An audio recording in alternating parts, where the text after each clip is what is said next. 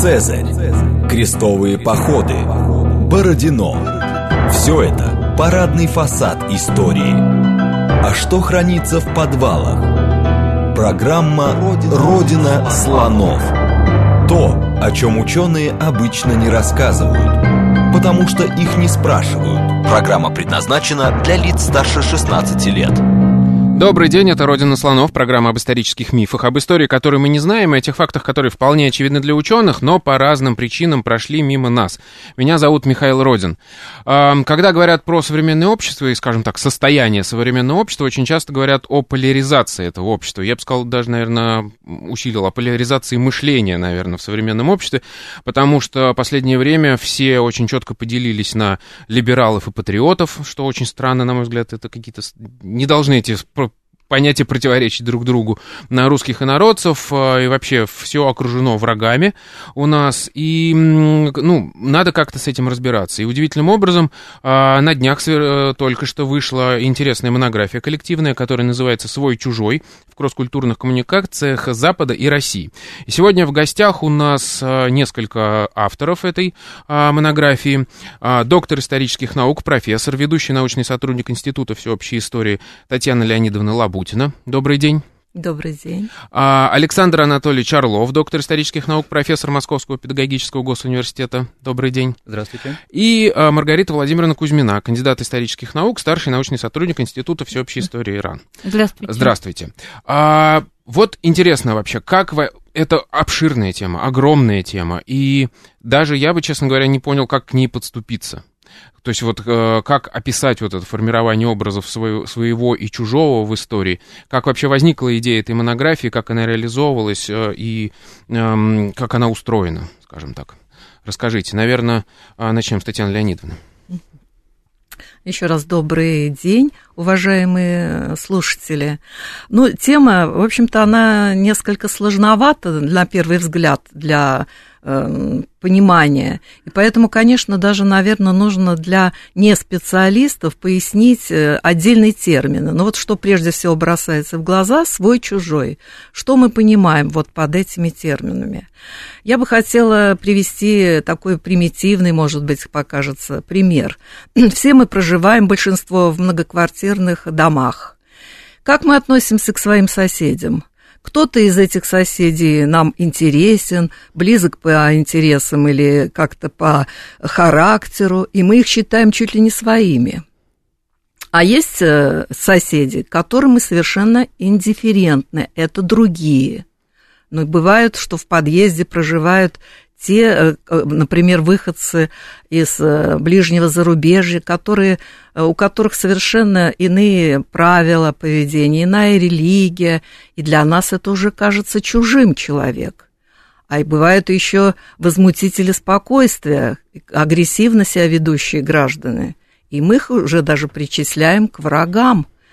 Точно так же можно перенести вот эту схему на отношения к странам – как мы относимся к, народам, например, вот к ближним нашим, да, ну, для примера, Белоруссия, недавняя Украина, здесь это наши свои, да, а чуть дальше, ну, страны европейские, это другие, а где-то за морями находится дядя Сэм, который своими а, санкциями против нашей страны, мы уже вполне можем его причислить к врагам. Угу. И вот эта такая поляризация, она вот действительно имеет место и в науке, в том числе в исторической науке. И здесь нужно пояснить второе значение, вот в нашем заголовке вынесено межкультурной коммуникации. Здесь буквально несколько слов. Сам термин «межкультурная коммуникация» был введен в научный оборот американским антропологом Эдвардом Холлом в 1954 году, когда он разрабатывал для Государственного департамента США программу адаптации американских дипломатов и бизнесменов в других странах. И вот в данное понятие он включал ту идеальную цель, к которой должен стремиться человек – своем желании как можно лучше и эффективнее адаптироваться к окружающему миру. И вот изучение межкультурной коммуникации, которое ведется уже на протяжении не одного десятка лет в нашей стране, а впервые появилось это направление э, в середине XX века за рубежом. Э, вот это направление, это называется имиджинология от английского или имагология, более распространенная от французского комплексная дисциплина, которая находится на стыке истории, культурологии, социологии, политологии, психологии.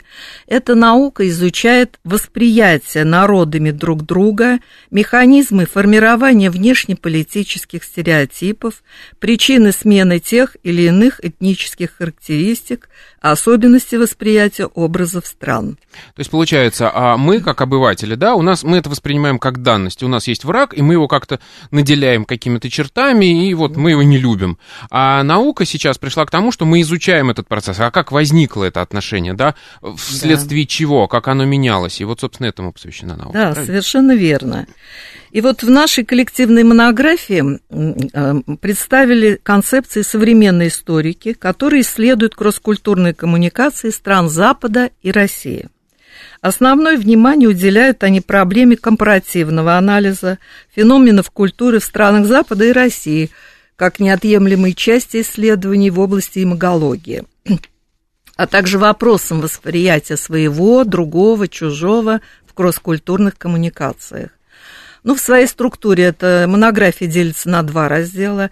Первый посвящен изучению теоретических проблем компаративистики и магологии, а уже во втором разделе представлены исследования современных ученых на материале истории уже конкретных стран Запада, Греции, Англии, Франции, Германии, США и России в хронологическом порядке.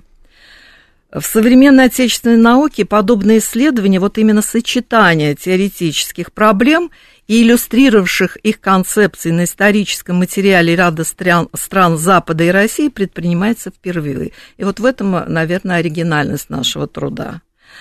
В работе над монографией принимали участие сотрудники Института всеобщей истории Российской Академии Наук, Института российской истории РАН, а также преподаватели вузов Москвы, Санкт-Петербурга, Рязани, Череповца, Пензы, Орла, Владимира, Саратова, Минска. И вот э, надо сказать, что это, этот коллектив э, э, подобрался не случайно. На протяжении ряда лет наш центр по изучению межкультурных коммуникаций стран Запада и Востока, руководителем которого я являюсь, проводил международные конференции которых участвовали и вот авторы вот этой самой коллективной монографии. То есть, получается, этот труд не просто взять, собрать да. всех и написать, а к этому шло очень долго, да? да, да. И, э, ну, не очень долго, но угу. какой-то период, вот два года это совершенно точно, когда вот уже э, выявились авторы, которые вплотную занимались не только конкретными историческими исследованиями своих стран, там США, история Франции, Англии и так далее, но уже и уделяли внимание вот такой э, специфической э, э, э, специфическому разделу, вот именно изучая восприятие Э, как воспринимали русских в той или другой стране, или как мы воспринимали иностранцев на протяжении длительного хронологического периода. А вот я теперь, наверное, Александру Анатольевичу задам вопрос, потому что мы говорим об очень тонкой материи, да, то есть с собой-то иногда сложно разобраться, ну, то есть как я кого-то там воспринимаю, даже в своем окружении, уж не говоря про какую-то целую нацию. А здесь мы говорим вообще о кросс-культурных, как вы говорите, связях, то есть как угу. целые культуры друг с другом э, общаются. Как вообще это можно сделать ме, э, предметом научного анализа? С помощью чего? Какие методы, какие источники? Как это вообще все? Ну, вы видите, что это вот такое исследование, которое должно дать экспертный материал э, для всех людей, э, которые вырабатывают ответственную политику. А, не только сами определяют, как им относиться к той стране, к иной стране, к тому О, это народу, важно. То есть вы сейчас народу. сразу очертили круг, да, к кому это обращено. Это экспертное исследование, и оно должно быть, конечно, выполнено на, на самом высоком уровне э, нашей отечественной и мировой науки. У нас есть инструментарий, который позволяет нам исследовать э, э, эти явления в исторической перспективе или то, что сегодня существует. Эм, мы активно работаем в в контакте с нашими западными коллегами, эм, и нам удается, я думаю, представить читателю, заинтересованному читателю, процесс, именно процесс, как создавался образ одного народа в сознании другого народа. Нам, конечно, тем, кто живет в России, более всего интересно э, взгляд русского человека 17, 16, 19, 20 веков на западных э, своих соседей, но и э, представители западной науки могут увидеть в этом какой-то интерес, потому что это то, что может сказать сейчас наша российская наука, и то, как мы можем дать экспертный, экспертный анализ для людей, которые принимают какие-то конкретные важные решения. Э, имагология – это творческий метод. Э, вы видите, он позволяет вскрыть именно процесс формирования таких вот представлений. Э, невзирая на то, какие события политические происходили, э, или вот как изменялась экономическая жизнь, процесс этот мог идти совершенно обособленно. Даже если во время войны что-то происходило, э, и страны сражались друг с другом, это не обязательно приводило к появлению потом негативного образа этой нации в сознании другой. Угу. Если тебя побеждает какая-то более высокоорганизованная, высококультурная нация, значит, необходимо дружить с этой нацией, необходимо что-то у нее взять.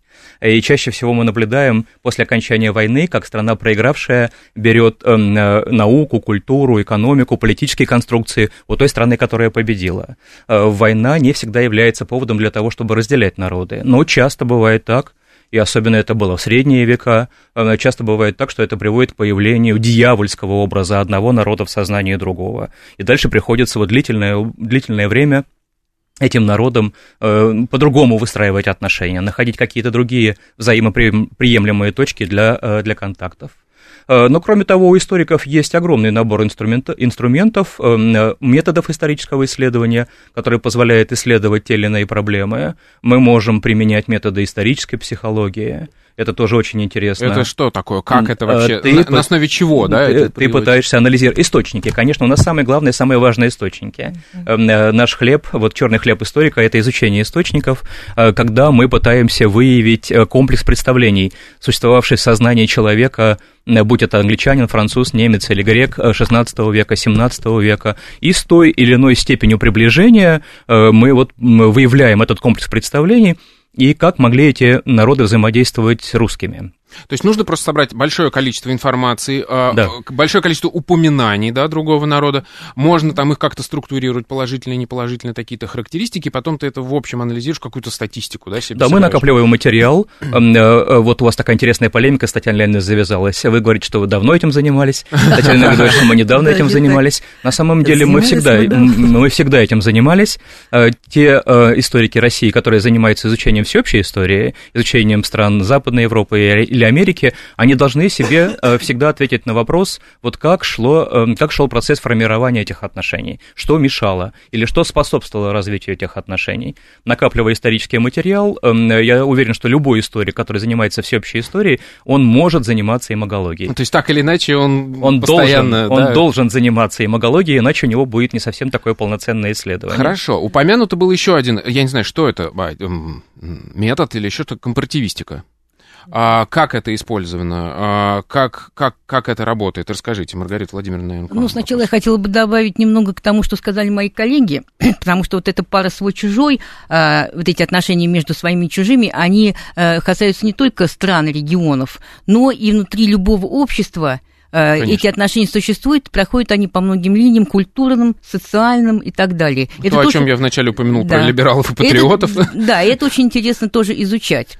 Вот. Во-вторых, что касается метода, э, этот метод не новый, он уже существует в историографии уже с конца XIX века и развивался в XX веке, вот, и он нацелен на выявление э, общего, похожего и различий. Через сопоставление. Через, сопо- да, через сопоставление, поиск аналогий. Но вот, например, аналогия бывает неполная, или полная, или частичная. А, есть такое вот еще понятие, как гомология. Угу. Это взято из биологии, потому что наука, история, она междисциплинарная, и мы берем э, те понятия, которые не выработаны нашей наукой, из других наук, потому что это помогает нам лучше разбираться с нашими проблемами. Вот. Гомология, она имеет в виду внутренние э, глубокие связи э, от общего происхождения – Вот. И как это проявляется? Это у нас не развито сейчас, у нас больше по аналогии ищут, но аналогия, она как начальный этап важна очень при компаративистском исследовании. Вот. Во-первых, э, когда мы э, начинаем что-то сравнить, мы должны прежде всего понимать, что мы сравниваем. Мы не можем сравнивать не однородные явления или процессы. Холодное с мягким, условно. Нет, это мы можем сравнивать. Мы не можем сравнивать, условно говоря, дом и колесо. Вот, да. Понимаете, мы не можем, потому что э, это будет совершенно бессмысленное сравнение. Когда мы выбираем, мы начинаем уже э, поиск э, источников, причем чем их больше, тем лучше. Да. Вот. Мы обрабатываем источники, мы анализируем их, и уже потом, когда мы выявляем э, схожесть, э, аналогию какую-то, мы начинаем э, разбираться с различием и искать причины этого различия. Почему это возникло и к чему это привело? Потому что различие возникает, как правило, тогда, когда существуют различные условия существования, э, формирования чего-либо. Вот, эти вот факторы влияют. А аналогия, она бывает часто чисто внешняя. Угу. Вы упомянули источники. Мне кажется, это тоже большая проблема, потому что, ну, по сути, в, них можно закопаться. Их надо как-то структурировать и какие-то выделять, которые главные для изучения этой проблемы. Вот какие здесь главные источники? На что в первую очередь надо обращать внимание? Ну, каждый, я... Да, да, да, да. Понимаете, каждый исследователь обладает своим комплексом источников. Э, который он э, использует по мере возникновения у него проблем исследовательских. Ну да, это зависит от темы Да, и подбирает соответствующим образом. Второй этап уже в самом источнике, он смотрит, что может этот источник дать по его проблеме а не просто читать его. Сначала он читает его просто, да. предположим, а потом он начинает уже выявлять те моменты, которые его интересуют, которые могут ему помочь в решении его конкретной проблемы. Ну, это все-таки в первую очередь какие-то государственные акты или э, нарративы, или переписка. Ну вот. Все вместе. Все да, вместе. Мы берем, да, мы берем комплексы, вместе, иначе да, это быть да. не может, потому что нам коллеги сделают замечание, что мы чего-то не учитываем. Да, угу. все, а мы должны возможно. выступать здесь. Да. Э, видите, какие проблемы ставятся важные, и мы должны выступать с ответственных позиций. Эм, но я добавлю к тому, что Маргарита Владимировна сказала, еще и архивные источники. У нас прекрасные архивы в России, замечательные, э, которые мало используются по разным причинам. Ну вот есть такой замечательный архив, как архив внешней политики Российской империи. И там, когда ты долго работаешь, сначала ты мало что понимаешь, идешь по проторенным дорожкам, а потом попадаются какие-то э, документы, которых 200-300 лет не касалась рука человека. И это всегда радость для историка, когда он берет такие источники, такие документы. И там ведь из каждого источника можно же массу информации взять, что касается политических отношений, экономических связей, и в том числе э, культурных, социальных, эмагологии. И можно писать работу вроде бы о политике, но в то же время и отчасти об, об эмагологии. Но если есть такое счастье, и есть люди, которые организуют коллектив э, творческий, э, э, участвующий в конференции, и вот тот, который может такую монографию создать, тогда все твои накопления за время работы собираются в статью, и получается какая-то интересная статья. То есть я правильно понимаю, важная, полезная. А, что про весь коллектив авторов, видимо, так можно сказать, что каждый занимается какой-то своей темой, да, а, а это как бы побочный продукт, ну ты в любом случае обращаешь внимание на побочный, то, как побочный, но, поле, но полезно. Ну да, да, да, да, это не главное. И для, и для многих да. это потом э, может стать основным направлением да. исследования. А для меня, например, стал источником очень важным и интересным, который позволил вот эту всю тематику поднять и что-то новое найти. Это вот дипломатическая переписка послов э, Великобритании, Англии до, до этого. Вот э, то, что они писали, сообщали э, своим госсекретарю и руководству, политическому руководству своей страны. И они были очень откровенные. И то есть не только излагали то, что, они, что касалось непосредственно их профессиональной деятельности, какие-то переговоры, которые велись в это время, но и они же оставляли и дополняли потом в своих мемуарах впечатление, э, то, как они воспринимали первых лиц государства, например, Петра I или дальше Екатерину II, какие взаимоотношения складывались между, э, между первыми лицами государства и, например, фаворитами. То есть это такие детали, которые позволяют, благодаря вот этому новому направлению инновационному имагологии, представляют, позволяют раскрыть какие-то новые стороны, э, которые раньше мы, э, хотя и знали, но не касались этого. А это очень обогащает и вот это восприятие истории нашего Отечества прежде всего. Так что это очень важный источник, и я считаю, он может быть одним из главных в наших вот э, студиях. Ну, смотрите, ваша монография построена... так, первая часть это такая теоретическая, mm-hmm. и у нас программа, получается, построена примерно так же. А, а вторая часть это при, примеры конкретных ситуаций, конкретных источников и изучения конкретных взаимоотношений. Давайте, наверное, перейдем, собственно, к вот этим кейсам, что называется, и пойдем по хронологии. А, Маргарита Владимировна, вы писали об совершенно, ну, для меня интересно, потому что мы привыкли воспринимать домострой как какой-то уникальный источник, э, который, ну, говорит о нашей э, уникальности, да. А, тем не менее, вы его э, сравнивали с французским источником того же периода, правильно? Я бы сказала более правильно. Я сравнивала не наш домострой с источником французским конца XIV века, а французский источник с нашим ага. домостроем, потому что мой источник это так называемый «Le Ménagier de Paris», конец XIV века, адекватный перевод невозможен, но его в нашей историографии привыкли называть э, «парижский домострой», что не совсем верно, угу. потому что вот это слово «Le Ménagier», оно э, непереводимо адекватно на русский язык, э, потому что, например, э, словари дают, э, средневековые лексики дают Люминажи как и домохозяйство, и э, семейные пары, ведущие э, домохозяйство. Вот. Но по аналогии, опять-таки, с нашим домостроем, его принято э, называть домострой, и то я, например, стараюсь в сноске это говорить. А что касается западной историографии, англоязычной и франкоязычной, ну, это тем более, они тоже, а, англичане и американцы не приводят люминажи как э, вот там household, да, они так и пишут люминажье, потому что адекватно перевести очень трудно. Угу. И тем не менее, действительно, когда я занялась этим источником, э, уж очень э, много хотя бы даже внешне похожих с нашим домостроем, хотя их отделяет э, 200 лет, даже больше, наверное. Угу. И это, принадлежат они к разным регионам, совершенно к разным культурам. И тем не менее, вот как раз вот этот метод сравнительный, когда мы э, говорим об аналогии, я попыталась понять, в чем их схожесть коренная, внутренняя, понимаете? Э, и как раз я поняла, что это прежде всего христианская культура. Но, но я должна сказать, что это вообще общеевропейская традиция писать поучительные э, трактаты. Вот мы возьмем хотя бы даже Ксенофонта, древнегреческого писателя с его домостроем, но опять-таки это тоже у нас приведен домострой, вообще это как экономика, да, вот. Это поучение, но это совсем другого рода поучение, потому что он не принадлежал к христианской культуре. И вот я начала сравнивать и по структуре, и по наполняемости, и по проблематике, э, как они похожи или не похожи. Это очень интересно, но это только начало процесса, потому что на самом деле я в основном занималась только люминажье де Пари.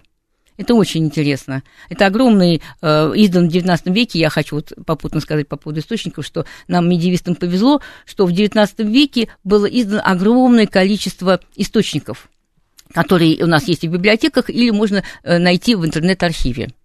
Э, сложнее с э, работой непосредственно в архивах французский, предположим, потому что это много, с ними много связано проблем, и финансовых, и так далее, и тому подобное. Вот. И я хочу сказать, что если сравнивать так, так долго, далеко отстоящие друг от друга источники, мы все равно увидим, благодаря тому, что они принадлежат к одной э, христианской культуре, очень много похожего.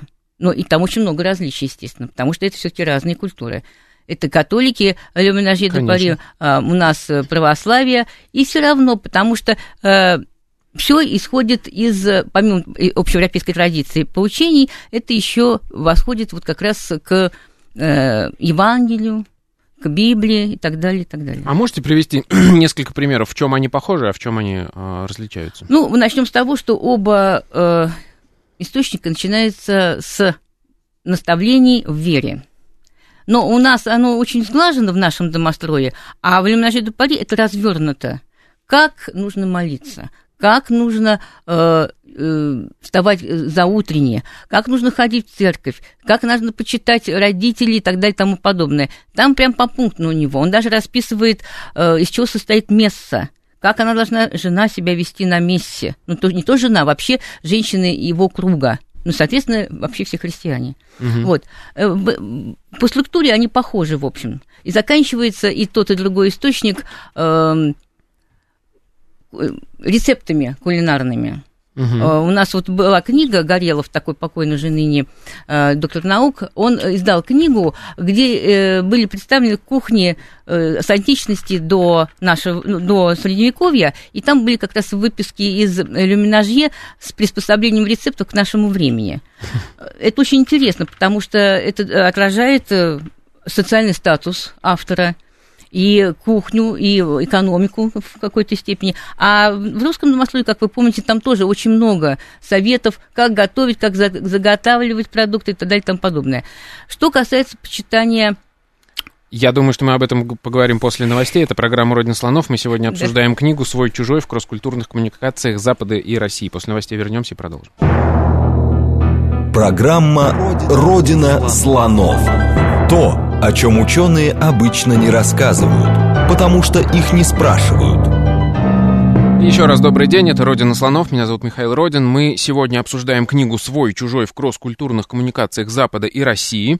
А, в гостях у нас а, часть коллектива соавторов Татьяна Леонидовна Лабутина, Александр Анатольевич Орлов и Маргарита Владимировна а, Кузьмина. Вот мы начали говорить уже о конкретных вещах. Очень интересно, мы про лимонажье, источник, который можно сравнивать с нашим домостроем. Начали его обсуждать. Можете привести какой-то конкретный пример, вот чтобы было понятно, что там другое другого, например, или что там наоборот, наоборот похоже? Какие там есть советы по, по быту, по взаимоотношению между? Например? Что касается люминажье, то меня э, удивило то, что там, по сравнению с нашим домостроем, очень конкретно и очень подробно автор говорит о том, что нужно уважать не просто э, мужа, да, э, и родителей, но прежде всего нужно уважать интересы своего линьяжа, то, это, то есть это огромного рода, э, соединенным поколениями и семьями различными, и сохранять его реноме. Угу. Потому что если будет нарушено реноме этого рода, то тогда и ее, и его реноме пострадает очень сильно потому что эти линьяжи, они были сильно взаимосвязаны между собой, и они э, делали общие дела, если так грубо говорить. В нашем домострое это несколько сглажено, хотя тоже говорится о добром имени. Вот. И еще очень важно то, что э, уже в XIV веке во французском обществе в отношениях гендерных между мужем и женой очень большая свобода у э, женщины в этих отношениях и мужчины в семье это не только касается ведения хозяйства, воспитания детей, а именно их э, брачных отношений, супружеских отношений. Он напрямую так и говорит, хотя тоже так же, как и в нашем домострое, прежде всего христианская этика, э, подчинялись люди христианским праздникам, э, брачная жизнь не велась просто так хаотично. Вот. Все равно свобода в брачных отношениях у них очень большая. А в чем она проявляется? Ну, например, он говорит о том, что вот говорят, что женщина э, может околдовать мужчину, но если она может доста- э, доставить удовольствие своему мужу, в этом нет никакого колдовства. Так и должно быть, так и должно быть. Да, он открыто об этом говорит. В нашем домострое вы этого не, Конечно, не да. прочитаете, нет. Хотя это, я уверена, было, но на бумаге это никак не отразилось. Вот. А там это очень свободно. Потом, э, женская работа, она не ограничивается э, заботой о хозяйстве и о детях, и о муже. Он ей говорит, вы можете читать любые книги из моей библиотеки, какие вы захотите. Угу. Да. Э, вы можете участвовать э, в балах, встречах с другими людьми, но людьми нашего круга. Потому что не стоит встречаться с аристократами, которые не из нашего круга. То есть выше тебя по Ну, они выше не потому, что с ними, потому что, а потому что они совершенно по-другому себя ведут, и они могут к женщине из более э, низкого социального положения относиться не так, как стоит. Это ага. тоже может навредить ей и ее семье. Угу. Понимаете, там более рас... Э, все развернуто более чем в нашем домострое. И так я понимаю, что там есть э, какие-то привычные, то, что мы действительно по стереотипам своим, как мы воспринимаем, да, французское, там, западное общество, а есть какие-то неожиданные вещи. То, что, то, что вы сказали про линьяж, например, ну, как бы мы, Нет. западное общество больше как индивидуальное такое Нет, это, понимаете, индивидуализм, он был, э, начал развиваться, но, опять-таки, это в лоне семьи начинает, mm-hmm. понимаете, где человек более свободен, где он может принимать решения, э, основываясь не только на том, что считает его семья, а на том, что считает он. Да, действительно.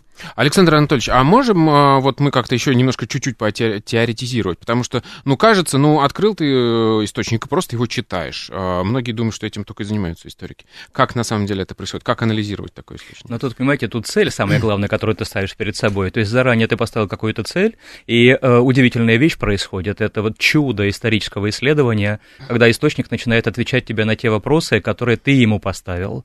Никто вот до тебя эти вопросы не ставил, и он не отвечал.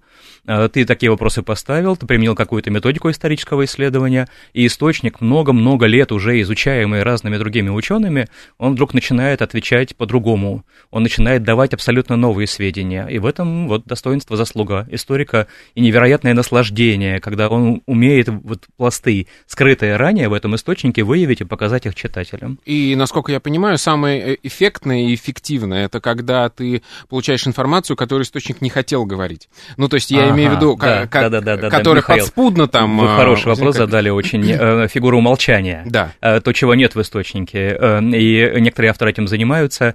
Эм, э, здесь вот, э, если автор хотел что-то от тебя скрыть, но ты знаешь окружающую обстановку, окружающую действительность, и применяя способ компаративистики и другие способы, ты сочетаешь это с другими источниками, э, ты выстраиваешь целую картину исторической жизни в это время, и это тоже вот эм, дает нам возможность закрыть какую-то лакуну, которая раньше существовала.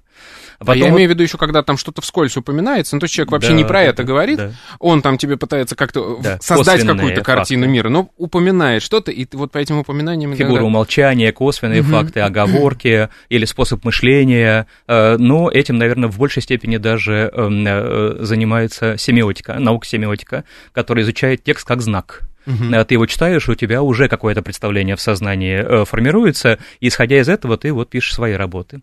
Потом я хотел бы еще внимание обратить э, вот на то, что говорила Маргарита Владимировна, о том, что вот Франция, Россия, Англия, Германия – это страны христианской культуры.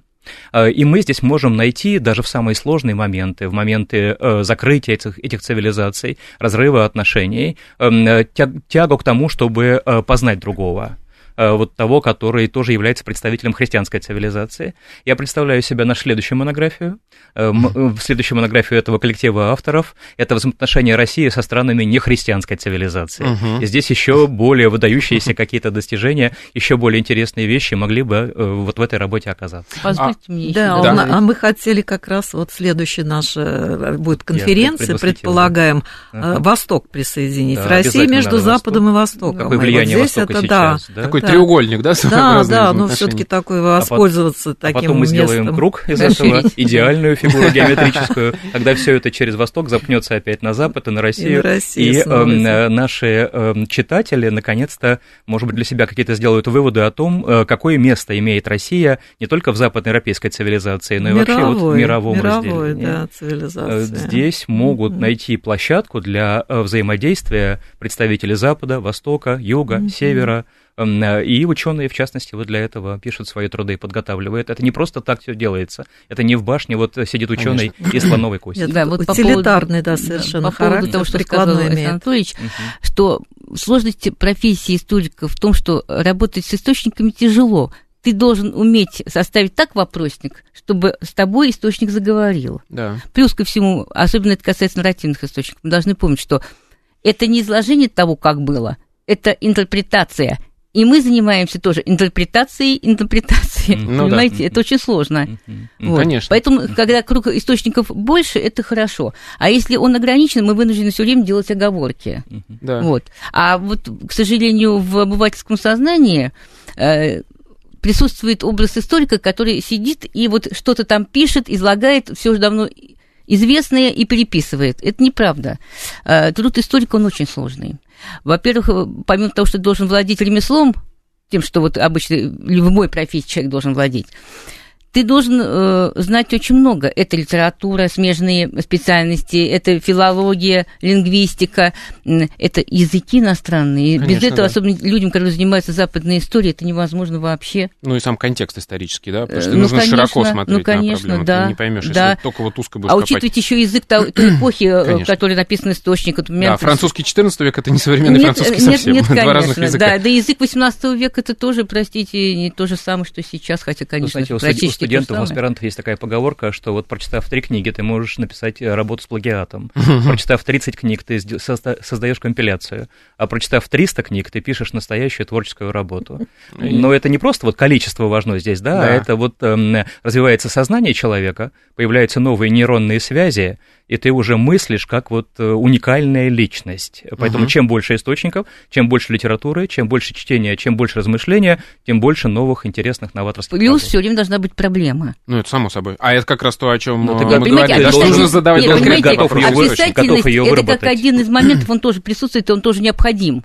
Но опять-таки всегда в основе любой работы должна лежать проблема, а не просто взял и что-то я решил написать. Нет. Ну да, да. Проблема. ты должен, быть вот готов, ты должен быть готов ее э, осознать, эту проблему. Да. Ты должен быть готов ее выработать. И для этого работают ученые, и поэтому они в какой-то степени двигают вперед развитие человечества. А вот одна из центральных... Понятно, что мы не сможем все э, сюжеты из этой книги обсудить, но одна из таких интересных проблем это взаимоотношения с конкретными какими-то нашими партнерами вечными, еще что-то.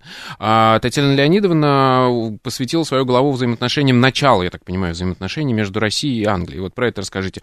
Как это, э, что там в начале было? Сразу ли сформировался привычный нам образ?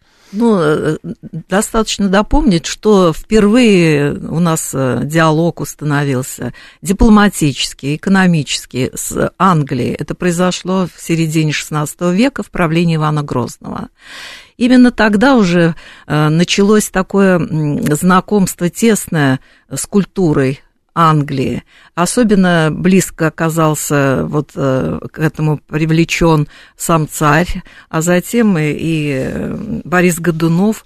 И не случайно в литературе исторической вот эта близость к культуре, стремление воспринимать эту культуру э, отразилось в том, что их даже стали называть Э, английский царь отношение выразилось по, к Ивану Грозному, либо э, ан, э, любимец, англи, любимец англичан Иван э, Борис Годунов.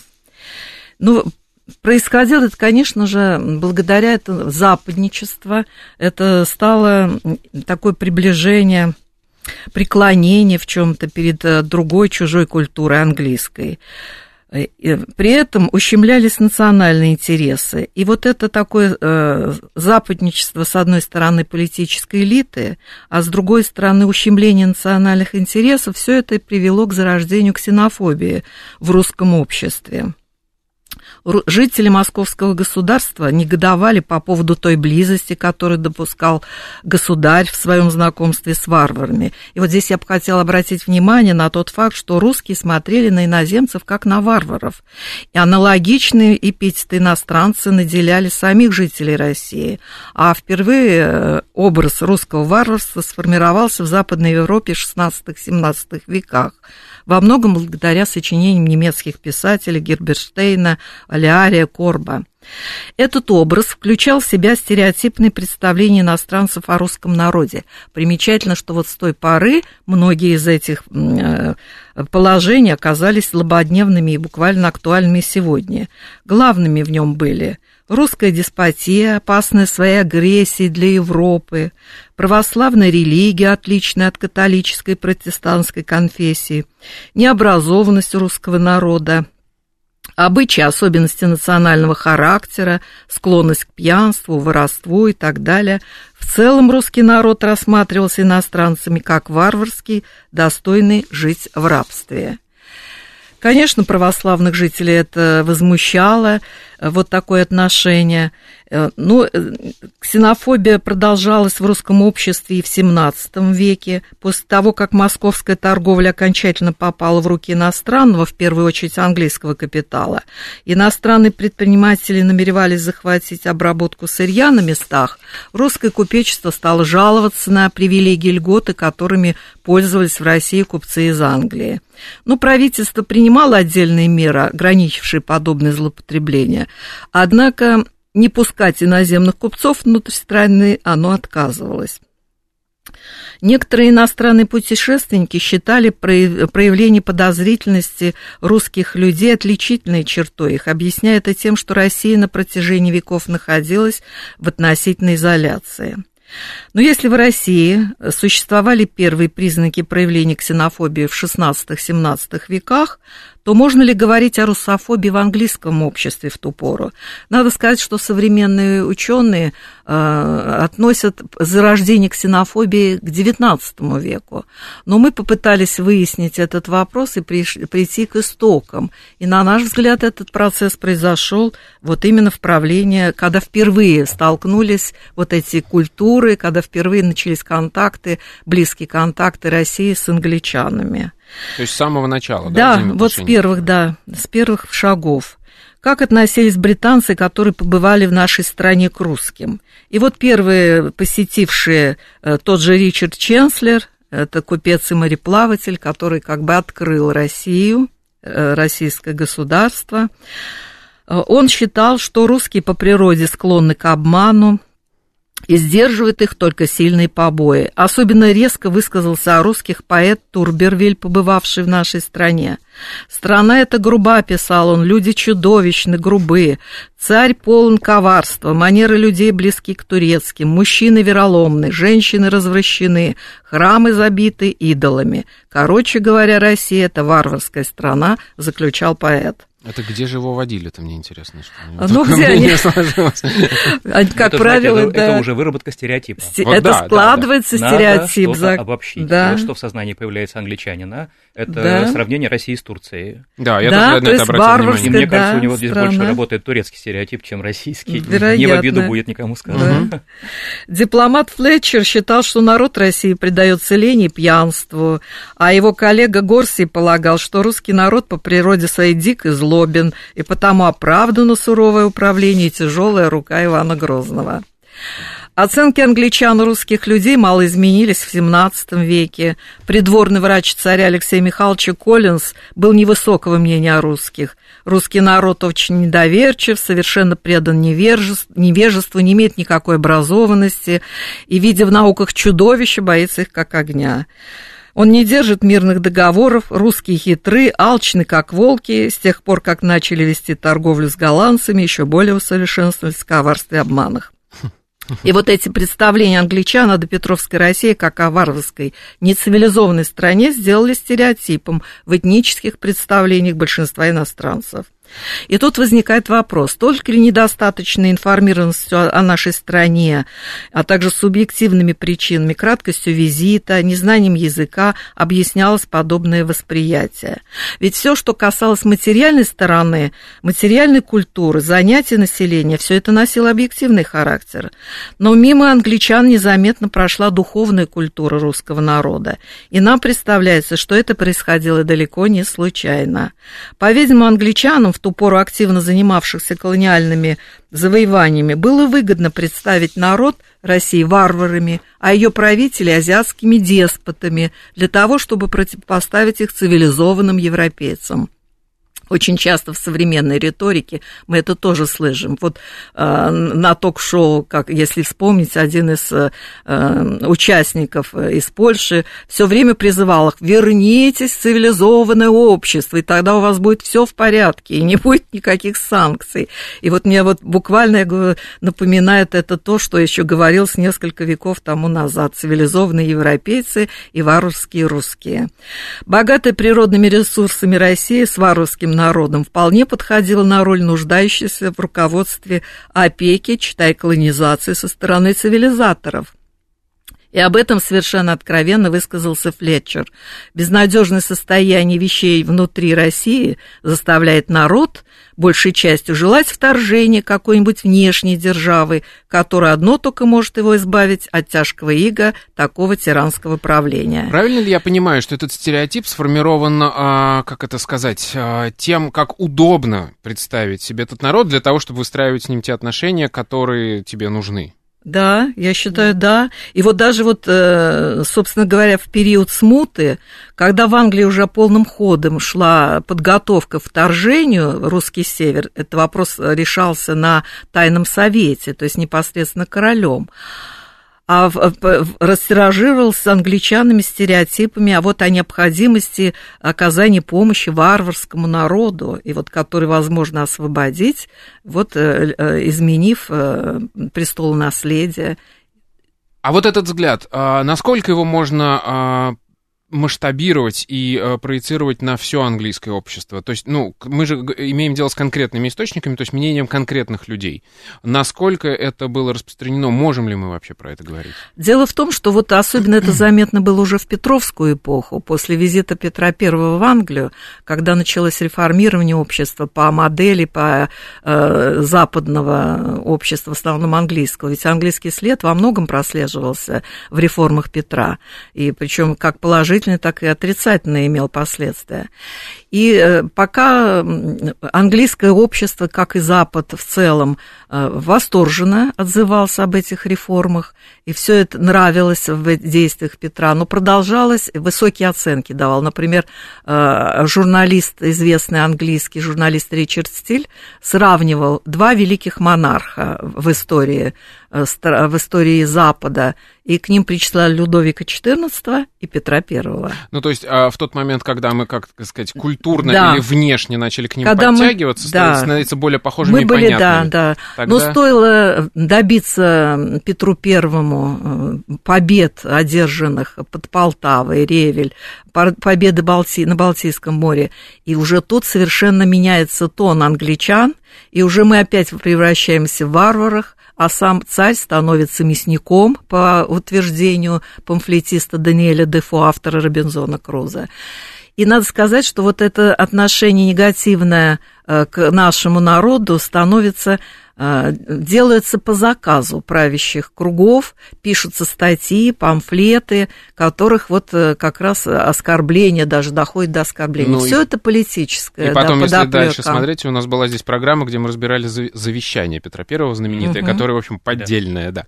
да, а, да. А, давайте пойдем дальше. Александр Анатольевич, а чем, а, скажем так, мы отвечали? Как мы смотрели на эту страну? Потому что ваша глава посвящена как раз, я так понимаю, нашему восприятию английского общества. Да, я взял э, записки трех трех путешественников, э, вот подошел к этому не так, как обычно а подходил, когда я пытаюсь наибольше какой-то комплекс источников изучить, а э, провел точечный анализ. Э, взял трех представителей России, выходцев из разных социальных слоев, это аристократ князь Куракин, Александр Борисович Куракин, дворянин более простого происхождения Владимир Николаевич Зиновьев и выходец из семьи священника Василий Федорович Малиновский. Они э, с 70-х до 90-х годов XVIII века посетили Англию, проехали по одним и тем же местам. Э, это и позволяет мне сравнить их впечатления. Они вынесли абсолютно разные впечатления об Англии. Абсолютно разные. Для аристократа Куракина это рай на земле, Англия, потому что это образец жизни аристократа. Угу. Аристократ создает свой собственный мирок, никто ему не мешает, он живет у себя в своем поместье, э, мой, мой дом, мой, э, моя крепость, э, формирует сам свою жизнь, жизнь своих близких, государство не вмешивается, только иногда привлекает его на службу. Поэтому надо брать вот пример здесь с Англии. Для Зиновьева это пример разумно устроенного государства, где все создается для того, чтобы максимальное количество людей могли проявить свои максимальные возможности. Но в то же время Зиновьев критически подходит к Англии, он замечает некоторые странные моменты. Вот, например, когда ему говорили о том, что э, копали шахту для добычи угля, э, шахта эта копается внутрь земли, ни в коем случае не нарушая плодородный слой верхний, потому что на нем надо выращивать сельскохозяйственную продукцию. Но земли не так много в Англии. Э, он спросил у англичан, а назначена ли глубина этой шахты? До какого расстояния можно эту шахту копать? На что ему сказали, да, да, совершенно официально в договоре записано до центра земли земли назначен. И у него вызывает это смех, у него вызывает, вызывает это удивление, но в то же время понимание того, что вот здесь э, не все мы можем эм, объяснить, но надо познавать, надо учиться у англичан. А у Малиновского, а у него а, тоже совершенно другой подход абсолютно. У него подход к англичанам как к людям, которые могут выработать условия э, для счастливой жизни, гармоничной жизни, наполненной жизни, не нарушая социальных границ своего класса. Это религия, это опять-таки домашняя, домашняя жизнь, это занятие любимым делом, это возможность что-то создать, прославиться. И если ты выходец из низших слоев, но ты что-то важное изобрел, тебя обязательно возьмут верхние слои этого общества. На вот совершенно разные представления трех русских путешественников. Но все положительные, я замечаю. Э, там есть критика, конечно, все они критикуют. Э, Куракин, например, критикует королей, которые не давали возможности спокойно развиваться аристократии. Зиновьев критикует некоторые вот странные обычаи англичан, о чем я сейчас говорил. Э, Малиновский тоже, у него есть достаточно критики там. Но что вот меня привело к конечному выводу, выводу о том, что разница социального происхождения русских путешественников не позволяла создать стереотипный образец англичанина. О, вот стереотипный образ страны. В отличие от того, что, о чем да, говорила да, Татьяна да. Леонидовна. Потому что там, я так понимаю, конкретные люди с конкретными намерениями. Конкретные люди. И, и, и целью. Средства да? массовой информации, да. распространение этих средств массовой информации, возможность пропагандировать свои взгляды. У русских в XVIII веке такой не было возможности. И вот э, конечный вывод, к которому я прихожу, он может быть дискуссионный, я жду, что со мной вот будут спорить по этому вопросу, о том, что невозможность создать стереотипный образец англичанина Не позволяла выработать России подход к тому, как взаимодействовать с Англией, особенно в кризисные периоды или в периоды реформ. Как интересно. На самом деле огромное количество кейсов, историй э, и примеров э, в этой книге, э, которую мы сегодня обсуждали. Она называется «Свой-чужой в кросс-культурных коммуникациях Запада и России».